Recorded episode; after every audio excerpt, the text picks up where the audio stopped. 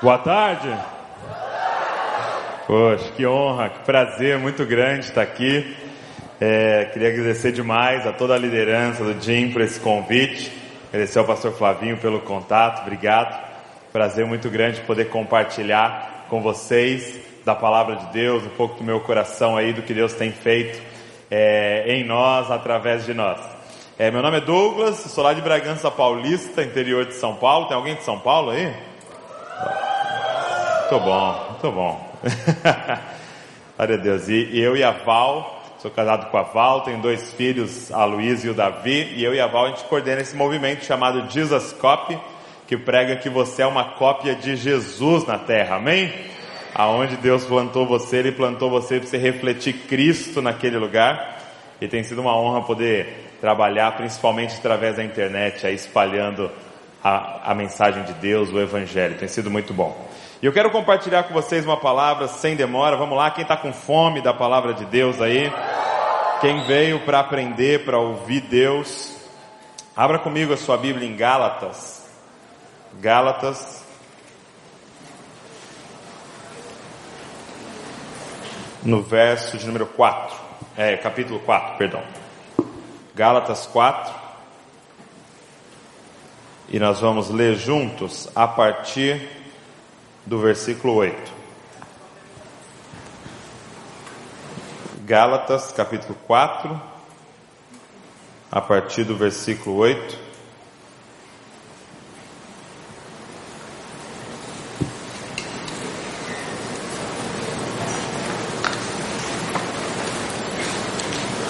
Que diz assim, olha.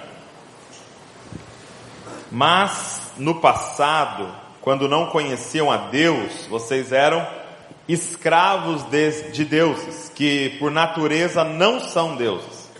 Mas agora que vocês conhecem a Deus, ou melhor, agora que vocês são conhecidos por Deus, como é que estão voltando outra vez aos rudimentos fracos e pobres, aos quais de novo querem servir como escravos? Vocês guardam dias, meses, tempos e ano. Receio que o meu trabalho por vocês tenha sido em vão. Dá uma olhada no capítulo 5, verso de número 2, o que Paulo vai dizer. Ele diz assim: Eu, Paulo, lhes digo que se vocês se deixarem circuncidar, Cristo não terá valor nenhum para vocês. Feche seus olhos.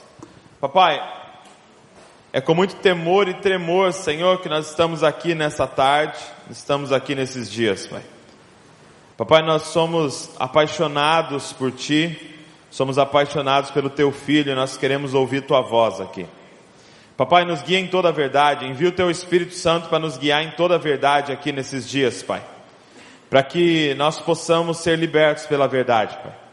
Senhor, nós queremos a verdade, mesmo que a verdade contrarie algumas coisas em nós, o nosso ministro, fala com a gente, Pai, através da Tua palavra, para que nós possamos Te representar, Senhor para que nós possamos trabalhar para Ti, viver o ministério, Pai, da forma que o Senhor deseja. No nome de Jesus. Amém. É, eu quero ministrar para vocês esse texto de Gálatas. Gálatas, é, quem escreveu essa carta foi Paulo a essa igreja, né, que estava ali na região da Galácia, e quem plantou essa igreja aqui foi o apóstolo Paulo, e o que, que ele fazia? Ele tinha uma equipe apostólica, que visitava as igrejas que eles haviam plantado e trazia um relatório para ele de como estava a situação na igreja. Diante desse relatório que chegava, ele escrevia a carta então para resolver os problemas que ele encontrava naquela comunidade. Quando você vai ler as cartas, qualquer uma das cartas do Novo Testamento, qual é o desafio? É você descobrir o que estava escrito no relatório. O desafio de ler uma carta é, a carta sempre traz soluções para questões, para problemas. Então o desafio quando você está lendo a carta é descobrir quais eram os problemas que tinha naquela igreja. E aí então a, a, a aplicação que nós temos que fazer é, se aqueles problemas são iguais aos problemas que a gente vive hoje, ou são problemas da mesma natureza, semelhantes ao que a gente vive hoje. Então, estas respostas de Paulo, inspirado pelo Espírito Santo, são respostas para as nossas demandas hoje. É interessante que nessa carta, Paulo, ele tem uma estrutura um pouquinho diferente, porque na maioria das cartas, Paulo usa uma técnica que eu indico você usar na sua vida. Paulo usa uma técnica chamada da, do sanduíche, né? Quem já ouviu falar da técnica do sanduíche? É mais ou menos assim, você precisa dar uma bronca em alguém, você precisa chamar a atenção de alguém. O que, que você faz? Começa elogiando a pessoa, fala coisa boa dela, dá a bronca e termina elogiando e falando que ela é maravilhosa. Entendeu? Essa era a técnica de Paulo. Ele começava a falar, graça e paz, aqui é Paulo, o irmão, graça e paz santos e tal. Eu estou muito encorajado pelas notícias que eu recebi de vocês e que vocês são não sei o que, blá blá blá. E aí de repente ele vinha, plá! E já mandava no meio, entendeu? Mas eu estou ouvindo que entre vocês tem gente fazendo isso, aquilo, expulsa, não come nem com ele, pelo amor de Deus e tal. Mas vocês são maravilhosos. Então, o Tito está mandando um abraço, o Timóteo está mandando um abraço. Eu quero muito ir aí. então era a técnica do sanduíche. Ele sempre começava com uma palavra de encorajamento e depois ele então dava a exortação. Em Gálatas, Paulo está tão indignado com essa galera que ele não usa o sanduíche. Ele já começa na exortação. Ele fala graça e paz e pá, já começa a mandar a letra. E é interessante isso, porque qual era o problema que Gálatas estava vivendo? Porque você pode pensar assim, cara, será que o problema que eles estavam vivendo era maior do que o problema, por exemplo, que Corinto estava vivendo? Pô, a galera de Corinto estava se dividindo, tava, tinha facção dentro da igreja, tinha a galera de Paulo, a galera de, de, de Cefas, a galera de Apolo, a galera de Jesus, tinha facção dentro da igreja. Você tem uma noção, em Corinto estava tendo problemas sexuais no meio da igreja, tinha um, um cara que estava dormindo com a madrasta, com a esposa do pai dele. E ele faz tranquilinho ali, começa a cara de Corinto, elogiando os caras, e depois vai para exortação. Agora em Gálata, ele, ele usa esse termo no capítulo 1, eu estou chocado. Eu estou chocado o que está acontecendo neste lugar. O que, que eles estavam vivendo que era pior do que o Corinthians estava vivendo, que Éfeso estava vivendo, do que as outras lugares estavam vivendo. E é exatamente o que a gente leu aqui. O que eles estavam vivendo é que falsos mestres estavam penetrando a igreja. Eles estavam entrando no meio da igreja com um ensinamento, que ele chama de um outro evangelho, mas que na verdade nem é evangelho. E o que, que era esse outro evangelho? Eles estavam pregando que é, a cruz, ela salva, a cruz, ela, a graça traz salvação, mas não ela sozinha. É a graça mais alguma obra que traz salvação. O que eles estavam dizendo é sim, Jesus é o Messias, ele morreu na cruz, ele morreu pelo perdão dos pecados, mas você precisa associar Jesus mais a circuncisão. Você precisa associar Jesus mais guardar o sábado. Você precisa associar Jesus mais fazer as festas judaicas. Você precisa associar a graça dele mais algum esforço seu para então você ser salvo. E essa era a mensagem que eles estavam pregando, que essa igreja estava aceitando e que Paulo estava chocado com aquilo. Olha o que ele diz aqui, no verso de número 10. Vocês guardam dias, meses, tempos e anos. Receio que o meu trabalho por vocês tenha sido em vão. No 5:2 ele diz: Eu, Paulo, lhes digo: se vocês deixarem circuncidar Cristo não terá valor nenhum para vocês. E talvez você lendo isso, você fala, Douglas, é, graças a Deus a minha igreja, meu pastor não está mandando ninguém circuncidar, eu não estou mandando ninguém fazer isso, nós não estamos lá mandando ninguém guardar sábado, não estamos fazendo nada disso, Douglas. Estamos tranquilo? Não. As nossas obras são outras, gente. As obras que nós temos apresentado são outras. É, não, não, é, é, você, Cristo é o Salvador, a cruz, ela sim salva, mas é a cruz mais alguma coisa. É a cruz mais ler Bíblia. É a cruz mais frequentar tais reuniões. É a cruz mais entender o seu propósito e estar tá vivendo o seu propósito. É a cruz mais alguma obra humana da nossa geração. O que Paulo está lidando aqui é com um, um ídolo, com um Deus falso chamado religiosidade. Esse é um tema, gente, que nós temos falado bastante entre nós. É, esse é um tema que a nossa geração se gaba de ter vencido. Essa é uma temática que nós pensamos, oh não, isso aí nós já superamos. Por quê? Porque a gente sempre associa religiosidade com questões externas como roupa, por exemplo. A gente pensa, não, minha, minha igreja venceu a religiosidade, a gente prega de camiseta. não, Douglas, a gente venceu a religiosidade, a gente pintou de preto a parede. Religiosidade é azulejo azul, preto é o tempo da graça. E não tem nada a ver com uma parede, não tem nada a ver com uma roupa. Porque repara que o que era religiosidade na nossa visão?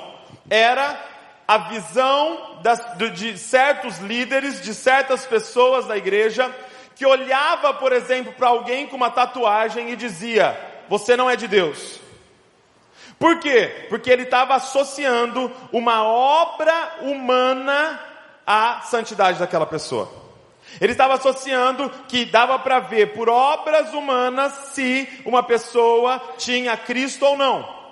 Então ele estava dizendo, a gente estava olhando para ele e falando, cara, isso é religiosidade. Por quê? Você está dizendo que a cruz não é suficiente na vida de uma pessoa, que ela tem que ter um estereótipo específico para você considerar ela alguém de Deus. Correto? E isso sempre nos incomodou, sim ou não? Sim ou não? Sim. Mas agora, gente, o jogo inverteu. Eu garanto para você que se alguém subir neste púlpito de gravata e de terno, você no seu coração vai brotar alguma coisa, ele não é de Deus. É o mesmo princípio. Nós somos tão religiosos quanto eles. Por quê? Porque você está associando uma roupa e um estilo a o diagnóstico de se alguém é de Deus.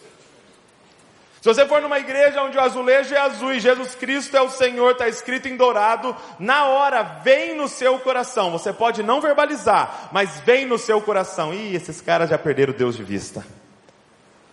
Por quê? Por causa de religiosidade do nosso coração. Gente, você precisa entender que o automático do coração humano é a religiosidade. Nós temos a capacidade de pegar qualquer coisa e transformar em religiosidade. O que eles estavam pregando aqui em, é, é, nessa igreja é que o sacrifício de Jesus não é o suficiente, você tem que fazer algo para ser salvo. Eu diria para vocês que a religiosidade é um dos piores ídolos do coração humano. É mais difícil tratar alguém com religiosidade do que tratar alguém com problemas sexuais, com problema com drogas, com problema. Por quê? Porque alguém que está com problema na sexualidade, ela sabe que está errada. Alguém que está com problema com drogadição sabe que precisa mudar de vida. O problema é que o religioso acha que é espiritual. E como é que eu convenço alguém que se apega às suas obras, olha para si mesmo e se acha melhor do que os outros por causa da sua piedade ou da sua falsa piedade? Eu estava lendo um livro é, junto com a Val de um autor chamado James Smith. Ele, ele escreveu um livro chamado Você é aquilo que você ama. Você é aquilo que você ama. Um livro muito bom, Poder Espiritual do Hábito. E, e ele diz nesse livro algo que confrontou muito o meu coração. Ele diz assim: olha, cada pessoa, quando, quando o homem pecou, o que, que ele estava fazendo? Quando o homem e a mulher pecam, o que, que eles estavam fazendo? Eles estavam tirando Deus do trono da existência deles, ok? Eles estavam dizendo para o céu, eles estavam dizendo para Deus: Você não é mais o rei sobre nós. Agora quem vai reinar sobre nós somos nós mesmos. Eu decido agora o que é bom, o que é mal. Eu faço as decisões. Então o homem basicamente estava sentando no trono da sua própria existência. Então ele diz que todos os seres humanos, todos aqui dentro, têm uma ideia do que é reinar. Ok? Então você tem no seu coração uma ideia do que é reinar. Quando que você se sente reinando? Essa é a pergunta. Em qual situação você, a sua alma, o seu coração se sente reinando? Tem pessoas que se sente reinando quando sai da loja com as sacolas na mão, sabe? Uau! Meu, reinei. Ainda mais se for uma sacolinha da Apple, assim, sabe? Meu, tô reinando aqui.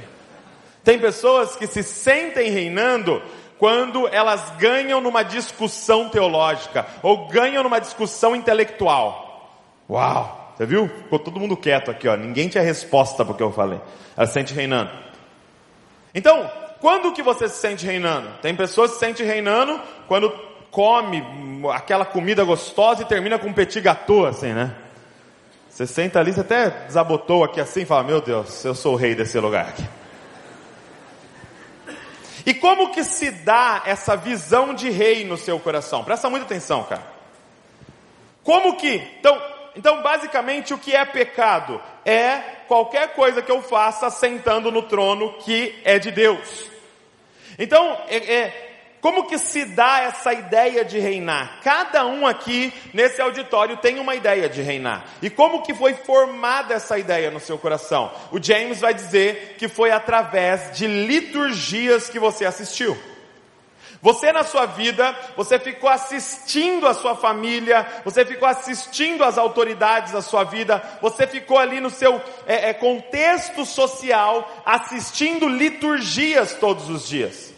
Então, por exemplo, qual era a temática da conversa é, no jantar na sua casa, no almoço da sua casa, no café da sua casa? Então, vou te dar um exemplo. É, vamos dizer que a, a temática no, no almoço, no jantar, no churrasco, sempre foi dinheiro. Ok? Então, seu pai estava bravo na hora do almoço. Por quê? Porque faltava dinheiro. E aí na janta ele aparecia feliz. Por quê? Porque tinha caído o salário. E aí ele ia falar mal de alguém, era sobre dinheiro. Aí ele ia elogiar alguém, era sobre dinheiro. Você viu que fulano trocou de carro, que coisa? Não, você viu que fulano agora está morando não sei aonde? Você viu o novo não sei o que lá que saiu? Eu tô doido para comprar não sei o que lá. E meu, que terrível, nós estamos sem dinheiro. Mulher, para, desliga essa luz, nós estamos sem dinheiro. Sai do banheiro, está tomando banho há 15 minutos, estamos sem dinheiro. Dinheiro. Dinheiro, dinheiro, dinheiro, dinheiro, dinheiro, dinheiro. Você assistiu uma liturgia de um Deus chamado dinheiro. Então, no seu coração, o que foi formado? O que é reinar? Ter dinheiro. Quem tem mais, quem tem mais coisas, coisas melhores, está reinando.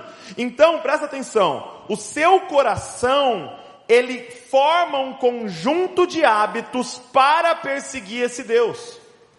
Então, uma pessoa que teve essa liturgia diante dos seus olhos, ela é mais propensa a fazer algo ilegal. Ela é mais propensa a roubar. Ela é mais propensa a é, ser um workaholic. Por quê? Porque a cabeça dela reinar tem a ver com dinheiro. Agora, de repente não foi esse o contexto da sua casa. De repente você cresceu numa casa extremamente sexuada. Que o tema sexualizado, o tema da sua casa era o tempo todo isso. Seu primo chegava e falava: Nossa, não tem noção, saí, saí no sábado, peguei três. Você acredita uma balada que eu beijei cinco? Pô, tô pegando a menina lá, pô, é boa de cama pra caramba, e não sei o que, ô, oh, eu saí com o cara, eu é o terceiro, tô saindo com dois ao mesmo tempo, eles nem sabem, e não sei o que e tal. Então, a temática da sua família o tempo todo era essa. Tem pessoas que quando se tornaram adolescente, o pai levou num prostíbulo. Então essa foi a temática da sua casa. Você viu seu pai adulterando. Então o tempo todo você viu essa liturgia sexualizada. Então qual é a visão dessa pessoa de reinar? É estar ativo sexualmente, é estar com várias mulheres, é ter uma vida sexual abundante arrebatadora. Essa é a visão de reinar. Qual é o conjunto de hábitos que o coração dele vai formar? Um conjunto de hábitos que persiga isso. Então ele é viciado em pornografia, ele quer sair todos os finais de semana, ele tem, é, ele não pode se aproximar de uma menina que ele já está se despindo ela com os olhos. Ele então tem essa ideia de reinar. E é por isso que a pessoa aceita Cristo E ela não consegue vencer isso. Por quê? Porque isso está cravado no coração dela. Ela precisa assistir uma nova liturgia para conseguir uma mudança nela. E aí, essa pessoa que teve, esse eh, teve essa liturgia sexualizada na casa dela, para onde que ela vai? Ela vai para isso que eu falei, para um vício em pornografia, quem sabe uma homossexualidade ou algo de, de sexualidade fora do casamento. Talvez não foi essa liturgia que você viu, você viu a liturgia de alguém controlador. De um pai extremamente ciumento, que controlava toda a casa. E você viu até mesmo seu pai agindo com violência contra sua mãe, para que ela fizesse tudo o que ele queria. Qual é a mentalidade que entrou no coração dessa pessoa? Que reinar é ter controle sobre outras pessoas. Então, o conjunto de hábitos dela, até mesmo a violência, é, o tom de voz, a agressividade que tem dentro dela, é buscando esse lugar de reinar porque ela entendeu que reinar é controlar quem tiver ao redor. Então ele é aquele namorado ciumento, aquela namorada ciumenta, aquela mulher mandona. Por quê? Porque ela quer reinar. E é o que eu estou dizendo para vocês é o seguinte: tudo isso são coisas que a gente assiste constantemente nos nossos aconselhamentos.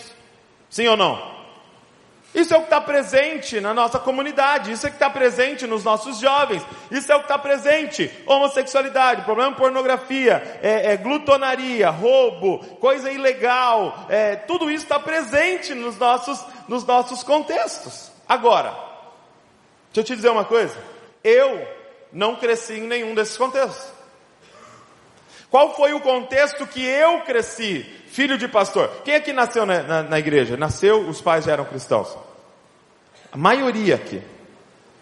Eu e você, talvez você também, não cresceu nesse contexto. Eu cresci num contexto que o top era quem lia mais a Bíblia. Eu cresci num contexto que o top é quem tinha feito mais jejum.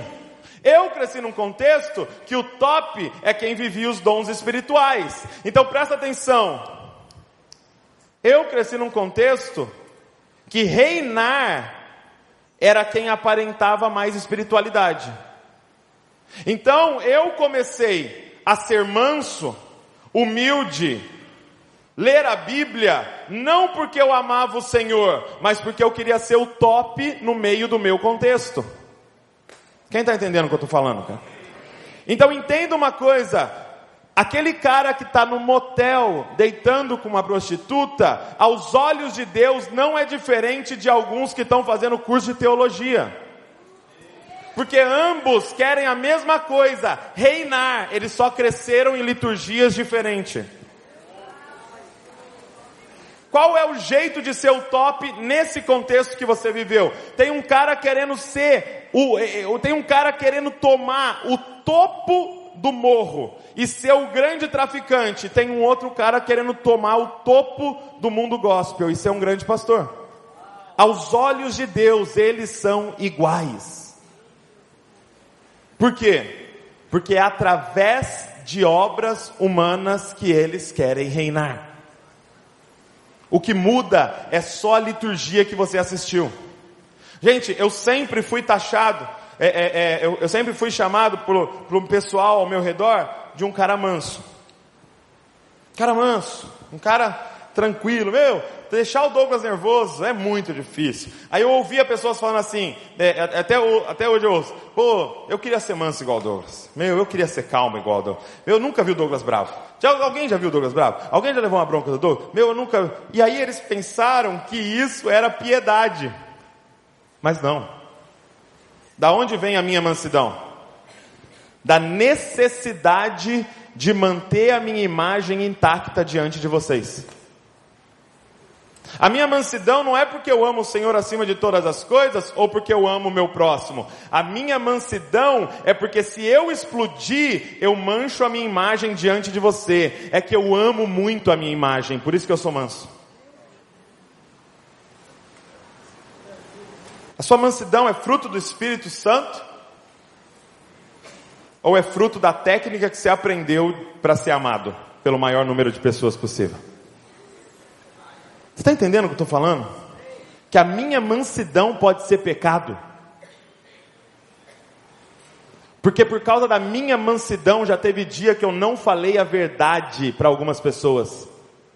E essas pessoas podem não estar bem com Deus, porque eu não falei a verdade para ela, porque eu estava mais preocupado em ela me amar do que salvar a alma dela. Porque essa era meu ídolo. É o ídolo do cristão. O problema é que todo ídolo tem um guarda-roupa. E o ídolo da religiosidade tem um guarda-roupa com fantasias de santidade. E ele vem vestido de santidade. É por isso que é tão difícil arrancar, arrancar isso do coração das pessoas. Porque se a pessoa está envolvida com pornografia, eu consigo falar, cara, você precisa, liber... você precisa sair dessa. Ela vem até me confessar que ela está desesperada, que ela, quer que ela quer ser liberta disso. Se o cara roubou, ele vem e confessa, cara, eu não acredito que eu fiz, eu preciso ser liberto disso. Agora alguém já entrou no seu gabinete e falou, cara, eu preciso ser liberto dessa mansidão maldita. Preciso ser liberto desse negócio de ficar lendo a Bíblia para vomitar conhecimento na cara dos outros. Eu não aguento mais ler a Bíblia, me ajuda. Alguém já entrou falando isso para você? Só que para Deus, eles são iguais.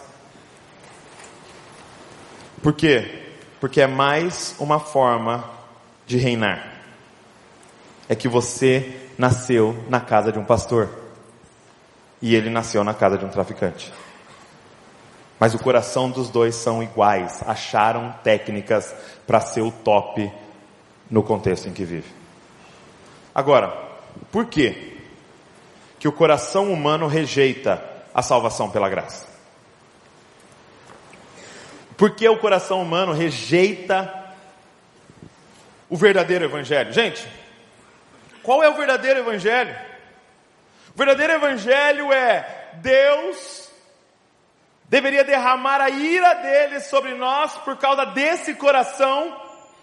E ele, ao invés de derramar a ira, enviou o filho dele, o único filho dele, mandou para uma cruz e derramou toda a ira sobre o filho. E o filho troca de lugar com a gente, recebe toda a ira de Deus e agora toda a graça de Deus cai sobre nós. Tem notícia melhor que essa? Nós fomos salvos pelo sacrifício de Jesus, e o sacrifício dele foi suficiente, ele terminou dizendo: está consumado, acabou. Tem notícia melhor que essa? Então a minha pergunta para vocês é: por que que o nosso coração, se nós deixarmos no automático, rejeita essa mensagem? Por que que os, os crentes da galáxia já estavam indo para outro evangelho? Por quê? E eu quero apresentar dois motivos para vocês. Primeiro, porque a salvação 100% através de Jesus Cristo tira o nosso controle e nós temos uma necessidade de controlar. O problema é que se eu aceitar esse verdadeiro evangelho, significa que eu não tenho controle sobre essa situação da minha vida e eu não aguento não ter controle. Gente, por que, que nós estamos numa crise de ansiedade, de depressão na nossa geração? Porque é uma crise de controle. Você quer controlar, e aquilo que você não consegue controlar, você entra numa ansiedade absoluta. Por quê? Porque você quer controle de todas as coisas. Agora, da sua salvação, você não tem controle nenhum. É 100% Ele. Eu posso perguntar assim, que dia, qual, qual foi o dia que você aceitou Jesus? Mas na moral, a pergunta é qual foi o dia que Jesus aceitou você? Porque aquele dia que você estava naquele culto, seu coração foi movido, você levantou a mãozinha, era Ele te atraindo com cordas de amor, sempre foi Ele. A Bíblia diz que nós estávamos mortos em nossos pecados e delitos. Quando que você viu um morto levantando a mão e falando, eu quero? Você levantou a mão, você já tinha sido ressuscitado, meu irmão. Se você quis Ele, o seu coração já tinha sido trocado. Ele escolheu você. Ele veio atrás de você. A graça te alcançou, cara. Não tem controle. Por que, que o nosso coração rejeita? Porque nós queremos o controle que está na mão de Deus. Nós queremos dizer, não, é, é, realmente Deus é maravilhoso, mas eu, eu, eu sou bonzinho também, viu? Você quer ver como isso é verdade em nós? Quem aqui já usou a seguinte frase? Você olha para alguém que vem dar um testemunho, sei lá, um ex assassino, não sei do que, um ex, travesti, não sei das quantas, você fala, meu Deus, que obra gigantesca que Deus fez na vida dele. Não tem problema falar isso. O problema é que nas entrelinhas dessa frase está assim, e que obra pequena foi na minha. Sim ou não? Meu Deus, você ficou sabendo que fulano foi salvo? Você viu a mudança na vida dele? Ali Jesus deve ter usado uns 50 litros de sangue para salvar ele. Na minha, umas duas gotas já deu uma salvada. Por quê? Sou filho do pastor, né? Quando eu acho que a obra foi grande no do outro, é porque eu acho que a obra foi pequena na minha. Só que quem mais foi perdoado, mais ama. Quem menos foi perdoado, menos ama. É por isso que você não é tão intenso quanto aquela prostituta que se converteu. Porque você acha que você devia menos que ela. Só que a gente deve igual. Presta atenção aqui numa coisa. A Bíblia diz que as suas boas obras são trapos de mundiça diante de Deus. Ou seja, sabe o que é trapo de mundiça? É, é um absorvente menstruado. Deus está falando, essa sua leitura bíblia, bíblica é um absorvente menstruado. Gente, você está entendendo que você está diante de um Deus santo, santo e santo. Não tem nada que você possa fazer que seja, que se aproxime da santidade dele. Gente, a mulher mais piedosa desse auditório não tem diferença nenhuma com a prostituta mais promíscua do Rio de Janeiro sem a graça de Deus. Nenhuma. Tudo trapos de imundícia as nossas obras. É somente através dele que nós podemos abordar um Deus santo, santo e santo. É só através do sangue de Jesus que é possível dizer Aba e ser ouvido. E não ser esmagado pelo nosso coração. Gente, nós temos a capacidade de pegar qualquer coisa boa e transformar em pecado. Qualquer coisa.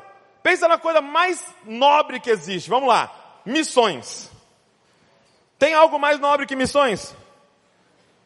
Pô, missões, cara. Ir para os povos. Eu tenho vontade de ir para os povos não alcançados. Aí o cara, não, eu, eu vou dar minha vida para ir para os povos não alcançados. De repente ele já começa. Você já viajou para missões? Não. Não, né? E se diz evangélico. Sua igreja faz missões? Então a igreja não é. Sua igreja não é crente, porque crente é só quem faz missões. Eu já consegui pegar uma coisa nobre e transformar num ídolo. Evangelismo. Dons espirituais. Você fala em línguas? Aleluia. Não fala em línguas. Qualquer coisa, cara. Eu lembro que esses dias, é, esses dias, um tempo atrás aí, eu estava orando, eu estava lá em casa, eu falei, eu vou tirar esse período de oração aqui, eu estava orando. Aí eu tava, eu gosto de ficar andando assim, não sei você, né? Eu fico andando de um lado pro outro assim, né? Tipo marchando assim. Senhor, e tal. E eu estava orando, eu falando, com a minha listinha ali, orando por aquilo. Quando deu assim uns 40 minutos, eu falei, nossa, tô orando bastante aqui, meu. Eu acho que tem gente que não tá orando igual eu assim não, cara. Eu falei, droga, já pequei! Sem ele, meu irmão, nem oração. O problema é que nós gostamos de ter o controle. Segundo motivo, porque o nosso coração rejeita o verdadeiro evangelho, é que o verdadeiro evangelho nos iguala. E nós temos um pânico de ser iguais. Nós temos um anseio de ser melhor um do que o outro. E se a salvação é 100% por obras de Cristo, não tem como eu me destacar em relação a você. Por que, que o meu coração rejeita? Porque a gente ama uma competição espiritual. A gente ama poder falar, não, é, é quantos jovens tem na sua igreja? Na sua célula estão quantos lá? Ah, entendi. Multiplicou quantas vezes? Você está orando quanto tempo? Já fez três dias de jejum? Cinco? Sete? Quarenta? O problema é que se é 100% ele, não tem ninguém diferente de ninguém aqui. O problema é que se é 100% ele, nós estamos tudo na lama, porque é tudo pecador, e nós estamos tudo no céu, porque é tudo redimido pela graça dele. O Evangelho, gente, tem essa capacidade de me convencer que eu sou lixo do lixo. Só que o lixo do lixo é filho de Deus, amado, e ele escolheu morar em mim. O Evangelho tem essa capacidade de me convencer que eu não sou melhor que ninguém, mas não sou pior que ninguém também. o problema é que se é 100% ele, acabou a competição entre nós. Porque se eu estou pregando, é o que? Graça. Misericórdia de Deus sobre a minha vida. É por isso que todas as vezes que você abordar alguém para fazer um elogio, faça esse elogio. Cara, que pregação. Glória a Deus por isso. Cara, fui muito abençoado por um negócio que você fez lá. Graças ao Pai por isso. Parabéns porque o Espírito Santo fez algo através de você. Não é sobre nós, gente, é sobre Ele. Então a graça nos iguala. O evangelho da graça nos iguala. Não tem ninguém diferente de ninguém aqui. Somos todos dependentes 100% dessa obra salvadora de Jesus Cristo. O problema é que o nosso coração anseia por isso. Sabe, um ídolo, um ídolo na igreja, gente, que é pouco falado assim, mas é um ídolo na igreja. Vou te falar o nome dele, eu batizei esse ídolo. É um demônio na igreja. Sabe qual é o nome desse demônio? Oportunidade. E geralmente quando alguém está possesso desse demônio, ele termina falando assim, ó, agradeço a oportunidade em nome de Jesus.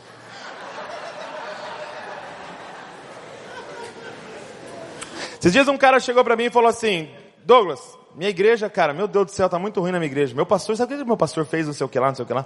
Você acredita que esses dias ele pregou não sei o que, não sei o que lá? E você acredita que ele e aí eu fui falar com ele, ele falou não sei o que, não sei o que lá pra mim. E eu não sei, cara, ele ficou uns 15 minutos falando mal pra mim da igreja. Eu falei, mano, deixa eu perguntar uma coisa pra você. Na sua cidade não tem outra igreja?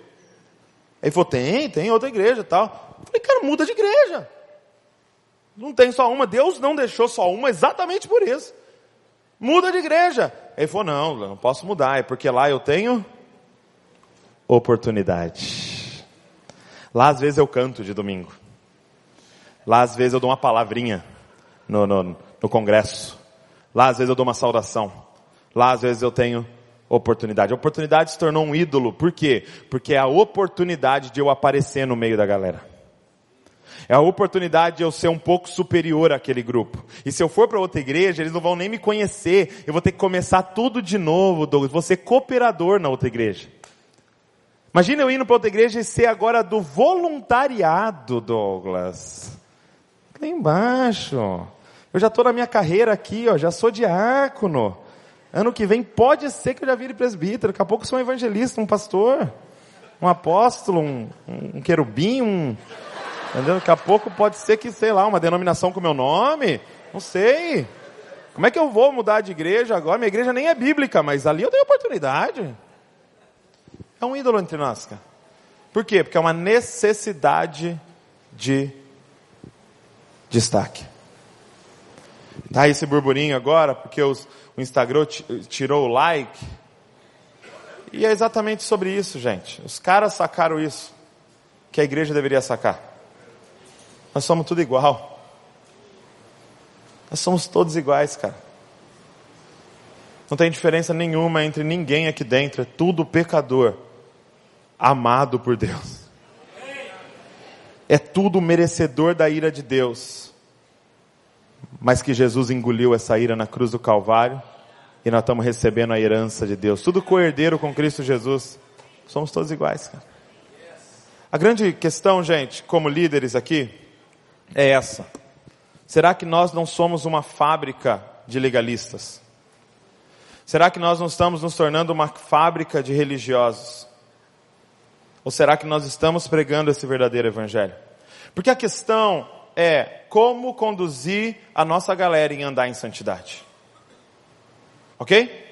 Como conduzir a nossa galera em uma santidade verdadeira? Essa é a pergunta. Essa é a pergunta dessa conferência, essa é a pergunta de cada seminário, como conduzir a minha galera em santidade. E, e a gente já tentou de tudo. Por exemplo, a gente pensou assim, cara, os caras não estão andando em santidade, isso há anos atrás, porque eles não sabem a lei. A gente pensou, os caras não sabem a lei. O que nós precisamos fazer? Pregar a lei. Os caras têm que saber o que é certo e errado. E aí nós começamos. cada domingo era uma chibatada falando da lei, da lei, da lei, da lei. Eu te pergunto, funcionou? Não. Os caras agora peca consciente. Os caras estão totalmente conscientes. Eles sabem o que é certo e errado. Ah, não funcionou. Aí você pensou, a gente pensou assim, não, mas não é lei o problema. Sabe qual é o lance? Os caras precisam saber sobre o inferno. Quando eles souberem sobre o inferno, vai encher de temor, eles vão passar a andar em santidade. Aí nós começamos a pregar de inferno, meu irmão. Inferno, livro do inferno, pastor que foi no inferno voltou para contar para nós. Filme do inferno, desenho do inferno, tudo do inferno. Agora esses caras vão dar em santidade. Funcionou? Não. Aí a gente pensou, mas também esse negócio de inferno é muito negativo, né? Coisa muito ruim, meu Deus, já chega o Rio de Janeiro 40 graus desse jeito. Vamos falar de uma coisa boa? Céu. Os caras precisam saber sobre o céu. Se eles souberem sobre o prêmio, eles vão andar em santidade. A gente começou a pregar do céu, e o menino do céu, e eu não sei o que lá do céu, e tal. E pastor que também foi no céu, voltou também para falar pra gente, rua de ouro, as portas de pérola, e tal. E contamos tudo, a morada, né, tudo que tinha no céu. Funcionou? Não, por quê? Porque a gente, com nada disso, você resolve a raiz do problema. A raiz do problema é o coração humano focado em si mesmo. A raiz do problema é você sentado no trono. E quando você anda em santidade para ir para o céu, quem está no, no, no centro? Hã? O benefício é de quem? Eu. Porque quem quer ir para o céu? Eu. Quando você quer andar em santidade para se livrar do inferno, quem você está tentando proteger? Eu. Você continua focado em você. Se você fizer tudo certinho para ser abençoado, quem está no centro? Eu. É por isso que não tem como resolver com nada disso. Só tem um jeito de fazer a nossa galera andar em santidade. É se você pregar o verdadeiro evangelho para eles. É o único jeito. E deixa eu te explicar esse evangelho através de uma história. Um dia, o, pastor Paulo Lima, um, um, amigo meu, foi pregar lá em Bragança, na igreja do meu pai. E eu cuidava da parte de filmagem, essas coisas, e aí ele, ele me mandou uma mensagem falou assim, Douglas, eu vou ir pregar tal dia, tem como filmar para mim a mensagem? Eu falei, claro pastor, pode deixar. Eu organizei lá, filmamos a pregação do pastor Paulo. Aí, o pastor Paulo é aqui do Rio de Janeiro, ele voltou embora, aí ele me ligou, falou, Douglas, eu queria fazer um DVD, né, anos atrás, um DVD dessa pregação. Tem como você fazer uma capa para mim, que eu trabalhava com design gráfico, fazer uma capa para mim e é, para eu mandar fazer um DVD para eu distribuir aqui no Rio de Janeiro? Eu falei, claro, pastor, deixa comigo. O pastor muito amigo nosso. Falei, meu, deixa comigo que eu vou fazer. Aí eu tenho aquela lista de afazeres. Quem usa a lista de afazeres assim? Né? Seu dia, sem tudo que você tem que fazer. Aí eu anotei assim, ó, DVD do pastor Paulo Lima. Então era algo que eu precisava fazer. O DVD do pastor Paulinho. Só que eu comecei a fazer minha lista e estava chegando no DVD do pastor Paulo Lima. Só que aí entrava alguma coisa urgente na frente. Eu trabalhava com meu pai, meu pai entrava na sala e falava, Douglas, pelo amor de Deus, preciso fazer um cartaz para uma conferência, não sei das quantas. Eu falava, tá bom pai, tal, e o DVD do pastor Paulo Lima ia para baixo. Aí o pastor Paulo Lima me, me, me ligava e falava, e aí Douglas, Tá pronto aí o DVD? Eu falei, não, pastor, não consegui, essa semana não deu. Meu pai entrou, sabe como meu pai é, né? Entrou aqui, pediu para fazer não sei o quê, não teve como. Ele, não, mas faz semana que vem para mim, beleza. Aí na semana que vem, estava na minha listinha ali, de repente aparecia alguma coisa que envolvia a questão financeira. E o DVD do pastor Paulo Lima era trabalho voluntário, entendeu? E entrava aquele negócio financeiro ali, aí o pastor Paulo Lima mandava mensagem no meu celular. Sabe quando você visualiza só na tela aqui, ó, para não ficar azul? Meu Deus, pastor Paulo Lima. Aí ele mandava uma mensagem, e aí, manda a capa para eu ver. Tal, eu, pastor, não consegui ainda, me perdoa. Eu sei que eu estava enrolando o pastor Paulinho, mas não conseguia parar para fazer. Aí ele descobriu que eu ia vir pregar aqui no Rio de Janeiro. E eu estava com uma agenda lá no pastor Silas Filho, e eu ia lá pregar, e ele falou, Douglas, estou vendo aqui na sua agenda, você vai vir para o Rio pregar, não vai? Eu falei, vou, pastor. Ele falou assim, ó, eu, tenho, eu comprei um, um apartamento na frente da praia, Douglas. Por que, que você não vem com a sua família ficar aqui no apartamento? Você fica na praia. E, e ele mora no, é, é ali perto do, do, Maracanã e ele comprou um apartamento num outro bairro lá na frente da praia. Eu falei, pô pastor, legal, vou falar com a Val aqui. Aí conversei com a Val, ela topou, falei, beleza. Aí eu lembro que a igreja comprou lá uns dias antes a passagem, aí eu fui. Chegou eu lá, a Val, a Luiz, o Davi, né? Chegamos no aeroporto, o pastor Paulo Lima foi me buscar. Quando eu cheguei, saí lá do, do, do, da sala lá, pastor Paulo Lima estava com dois presentes para Luiz e para Davi. Pastor Paulo Lima e a pastora Cláudia. Quando as crianças viram eles, já correram, pegaram o presente, começaram a abrir o presente no meio do, do aeroporto, e eu só lembrando do DVD aqui. Meu Deus, o DVD. Aí os dois abriram os presentes assim e tal. Aí beleza. Aí eles pegou, ele pegou e levou a gente para almoçar. Aí levou a gente para almoçar, almoção, churrascaria bacana ali, comida japonesa, aquelas comidas aiada toda. Chegou no final ele pagou a conta. Pum, eu falei, hum, DVD, cara. Aí levou nós para conhecer o Rio de Janeiro, né? Pegou e colocou nós no carro e começou a ir em todos os lugares. Ah, no, dos pontos turísticos, é, no Bondinho, no Cristo Redentor, fomos assaltados. Então, tô brincando, fomos assaltados. Brincadeira, calma. Conhecemos tudo tal. Ele falou, agora vamos lá para o apartamento, né? Aí eu cheguei no apartamento, gente. Entenda uma coisa, sabe quando a pessoa compra um apartamento na planta para investir? que ele morava, ele mora perto do Maracanã. Ele comprou na planta para investir. Ninguém morava lá. Quando eu cheguei no apartamento, eu percebi que ele tinha comprado móveis para eu ficar lá. Eu falei, pastor, não precisava fazer isso, pastor. Não, não, é importante aqui para vocês ficar. Eu ia precisar mesmo, tal, não sei o quê. Eu ia ficar quatro dias lá. Quando eu vi, ele tinha assinado internet rápida e TV a cabo. Falei, pastor, não precisa, não. Como é que vocês vão ficar sem assistir televisão aqui nesses quatro dias? Verdade, né? Vamos morrer. Se não bastasse, gente, o pastor Paulo Lima ia, ele aparecia às nove da manhã no apartamento e fazia café da manhã para nós. Mas, meu irmão, pensa assim, tapioca, mandioca, ele fazia, ele, ele, ele trazia pão doce, pão salgado, café, chocolate. Ele fazia um café de um hotel, assim, ó. Aí levou nós para a praia. E entendo, o pastor Paulo Lima é dono de uma empresa de ar-condicionado, ele cuida dos ar-condicionado da Rede Globo. e ele deixou durante a semana a empresa para ir para a praia comigo e fazer castelinho de areia para minhas crianças. Ele me levou para pregar no pastor Silas Filho.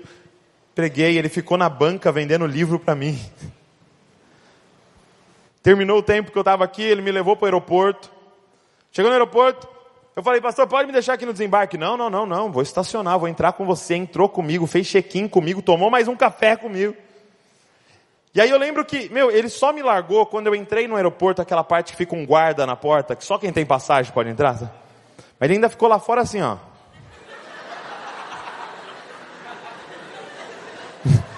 Até eu sumir.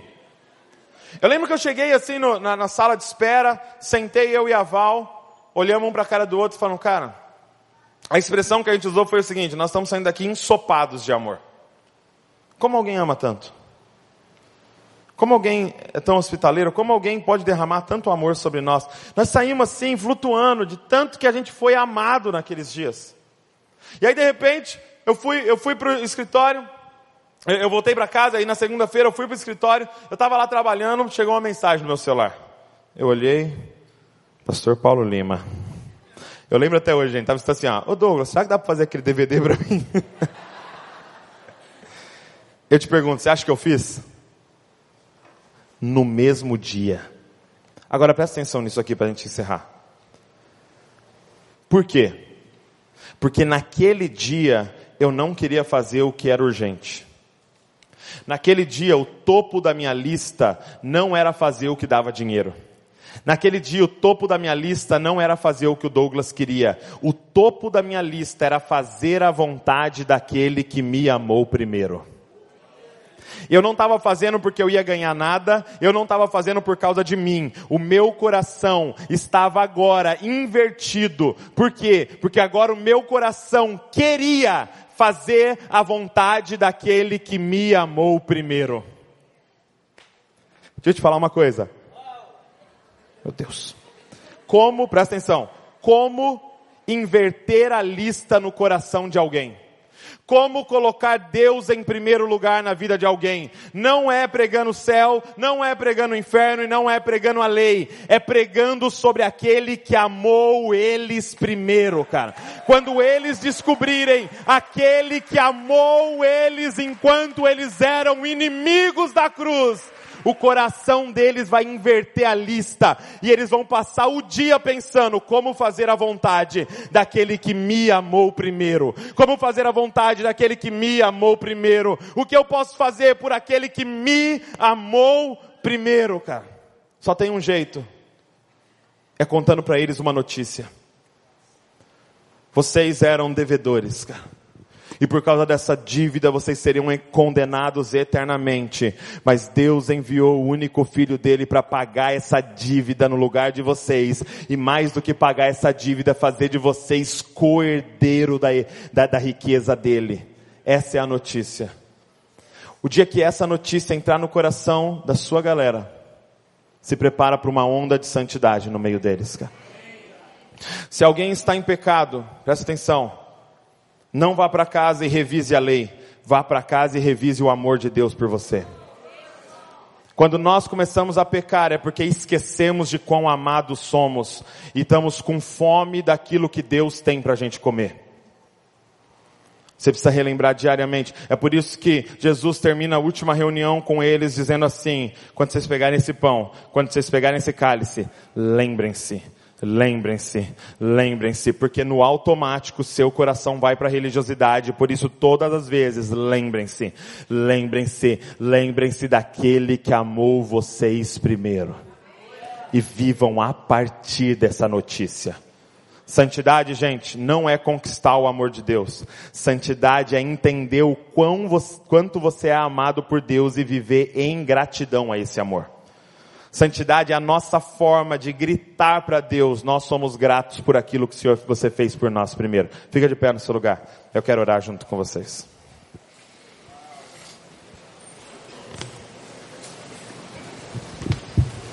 E eu quero orar com vocês pedindo uma coisa. Papai, nos dá mil maneiras, é, é a oração que eu faço constantemente. Senhor, me dá mil maneiras de pregar o Evangelho. Senhor, me dá 20 mil histórias para pregar o Evangelho. Senhor, me mostra 30 mil textos para eu pregar a mesma coisa, o Evangelho, porque é a única coisa capaz de transformar o coração humano.